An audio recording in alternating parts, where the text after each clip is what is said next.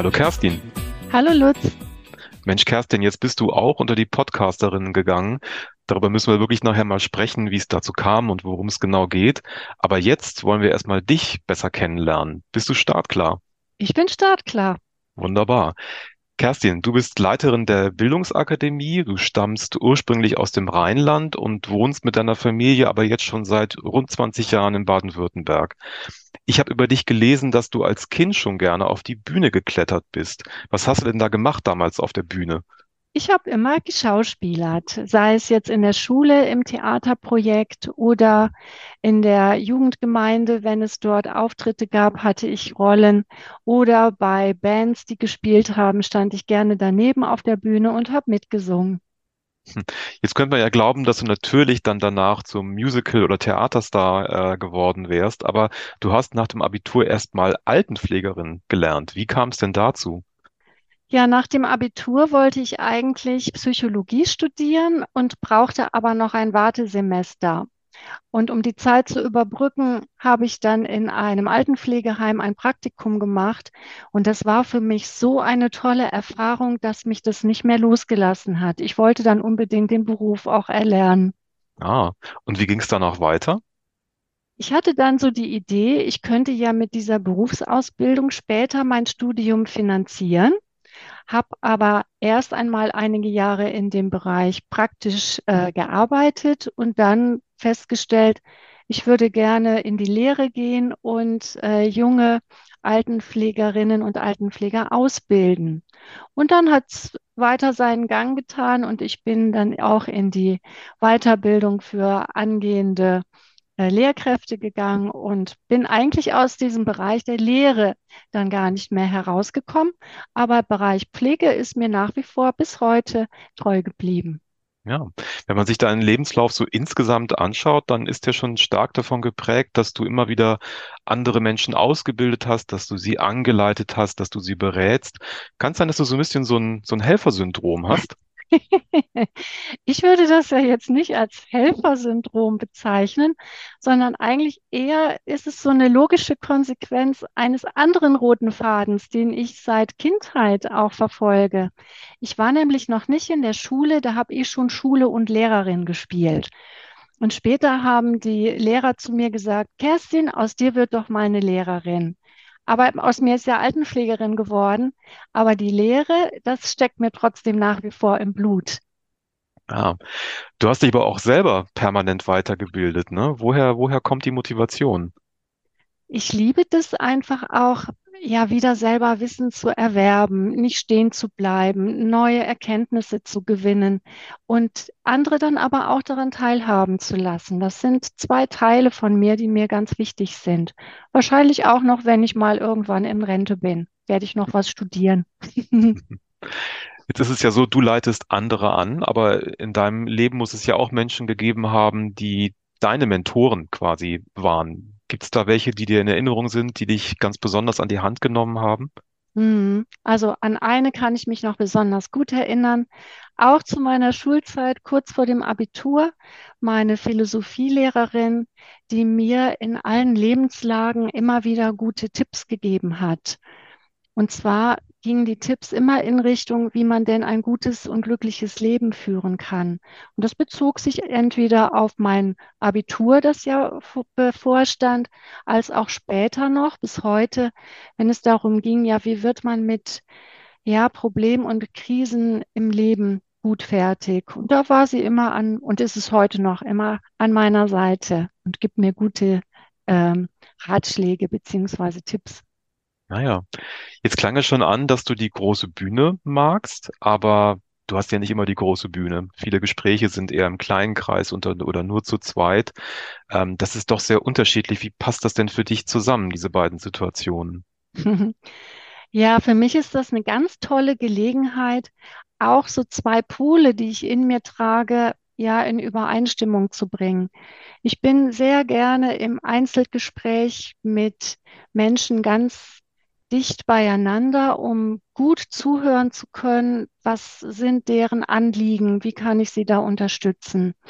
Wenn ich auf der großen Bühne bin und ähm, große Veranstaltungen moderiere, dann ist es so, dass aus den vielen Menschen eigentlich so ein Gast wird. Und mein Bestreben ist es, ja, dass alle so einen guten Zusammenhalt finden und einem Thema folgen. Und das ist eigentlich so das Schöne für mich, dass ich einerseits selber auch gerne mal alleine bin, aber ich liebe auch äh, das ja Zusammensein mit anderen Menschen. So Mhm. beides. Schön. Jetzt äh, weiß ich ja, dass du auch noch zahlreiche Ehrenämter wahrnimmst. Du bist zum Beispiel Mitglied im Senat der Dualen Hochschule Baden-Württemberg oder du bist Mentorin beim Projekt Spitzenfrauen Baden-Württemberg. Woher nimmst du die ganze Zeit und die Kraft, äh, auch noch diese Ämter wahrzunehmen? Ja, ich kann das sehr gut in meinen Alltag integrieren, auch deshalb, weil ich das unbedingt möchte. Mir ist es ganz wichtig, junge Leute auf ihrem Weg zu begleiten, denen den Boden zu bereiten und die Rahmenbedingungen so zu gestalten, dass sie gut vorankommen. Und das ist für mich dann im Grunde zwar ein Teil meines Arbeitstages, aber gleichzeitig zieht sich das natürlich in meine Freizeit, die ich dafür aber gerne opfer. Ich würde noch nicht mal Opfer sagen. Investiere passt, glaube ich, besser. Ja. Ähm, da fragt man sich natürlich, bekommst du überhaupt noch genügend Schlaf bei so vielen verschiedenen Aktivitäten? Also mit dem Schlaf habe ich so gar keine Probleme. Eigentlich, wenn doch, dann setze ich mich hin und manche lesen ja gerne Krimis. Ich schreibe gerne welche. Und Ach das ist was, dann meine Stunde, in der ich dann mal ein paar Menschen um die Ecke bringen kann. Und danach kann ich immer sehr gut schlafen. das ist ja eine Methode. Du schreibst Krimis, kann man die lesen irgendwo? Also bis jetzt habe ich noch nichts veröffentlicht, sondern das liegt alles noch brav in der Schublade. Mal sehen, wenn der Stoff genug ist, dann äh, denke ich vielleicht mal darüber nach. Vielleicht machst du noch einen zweiten Podcast, eine neue Podcast-Serie aus deinen Krimi-Ideen. Das wäre ja wirklich mal sehr interessant. Ja, das wären Krimis zum Einschlafen, genau. Sehr schön. Dann weiß ich, dass eine andere Leidenschaft von dir das Kochen äh, ist und die, das Kochen oder die Küche kommt ja auch sogar im Titel deines Podcasts vor. Was ist denn dein Lieblingsgericht? Also mein absolutes Lieblingsgericht sind ähm, italienische Kalbsinvoltini. Das ist ein ganz tolles Essen, das ich sehr gerne mache, wenn ich äh, Gäste habe, aber auch für mich ganz alleine würde ich die auch machen, weil danach habe ich immer gute Laune. Also da kann ich die sehr empfehlen. Jetzt kommt ja das Thema Kochen oder auch Küche in dem, hab schon gesagt, im Titel deines Podcasts vor. Wie bist du denn ähm, darauf gekommen? Also ich muss es jetzt so beantworten. Der Titel, da bin ich drauf gekommen, weil ich glaube, oder das wissen wir ja alle, dass man sich in der Küche gerne trifft und da, wenn irgendwo eine Party stattfindet, da die besten Gespräche laufen. Also ist eine Küche oder die Küche eigentlich ein guter Ort, um, und jetzt kommt's, der Podcast heißt ja in der Küche des Managements, dass man in der Küche darüber spricht, welche Fehler macht man denn im Laufe seines Führungslebens? Und was kann ich denn aus den Fehlern von anderen lernen? Und darum soll es gehen in der Küche. Aber gleichzeitig ist eigentlich auch noch so der Kniff, dass man im Laufe des Podcasts am Ende auch noch ein kleines Rezept bekommt, mit dem man auch noch sich den Feierabend schön gestalten kann. Ja, aber und wie, wie bist du auf das Format eines Podcastes gekommen? Ach ja, also ich bin da deshalb drauf gekommen, weil ich auf der einen Seite eigentlich es nicht schaffe, andere würden sagen, zu faul bin, um daraus ein Buch zu machen. Aber ich finde es auch großartig, dass man im Rahmen eines Podcasts kleine Häppchen anbieten kann. Und wenn der Zuhörer oder die Zuhörerin unterwegs ist, dann kann man sich das sozusagen so einverleiben. Man kann während der Autofahrt einen kleinen Tipp bekommen und wenn man bei der Arbeit angekommen ist, den vielleicht auch gleich mal zu probieren umzusetzen. Also es ist so beides. Auf der einen Seite finde ich, ist es ein schönes Angebot, das auf eine leichte Art, ja, einen Tipp zu bekommen, wie man ähm, seine Führungsstrategie vielleicht auch noch verbessern kann.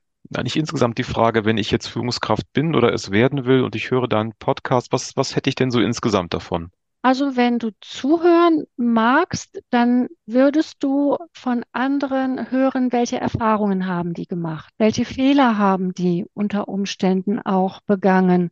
Aber interessanterweise, wie sind sie damit umgegangen? Ähm, wie würden sie jetzt künftig mit solchen Fehlern umgehen oder was tun die, um das zu vermeiden? Also im Grunde genommen müsste man selber nicht die gleichen Fehler nochmal machen, sondern man kann zuhorchen, wie haben das andere gemacht, gelöst und wie könnte ich es denn selber besser machen. Das klingt sehr spannend, Kerstin. Ich wünsche dir mit deinem Podcast viel Erfolg und allen, die den Podcast hören, viele neue Erkenntnisse, aber natürlich auch Spaß beim Zuhören. Das wird bei dir bestimmt nicht zu kurz kommen. Ich danke dir sehr, dass du ein paar Einblicke auch in dein Leben, in deine Persönlichkeit äh, gegeben hast.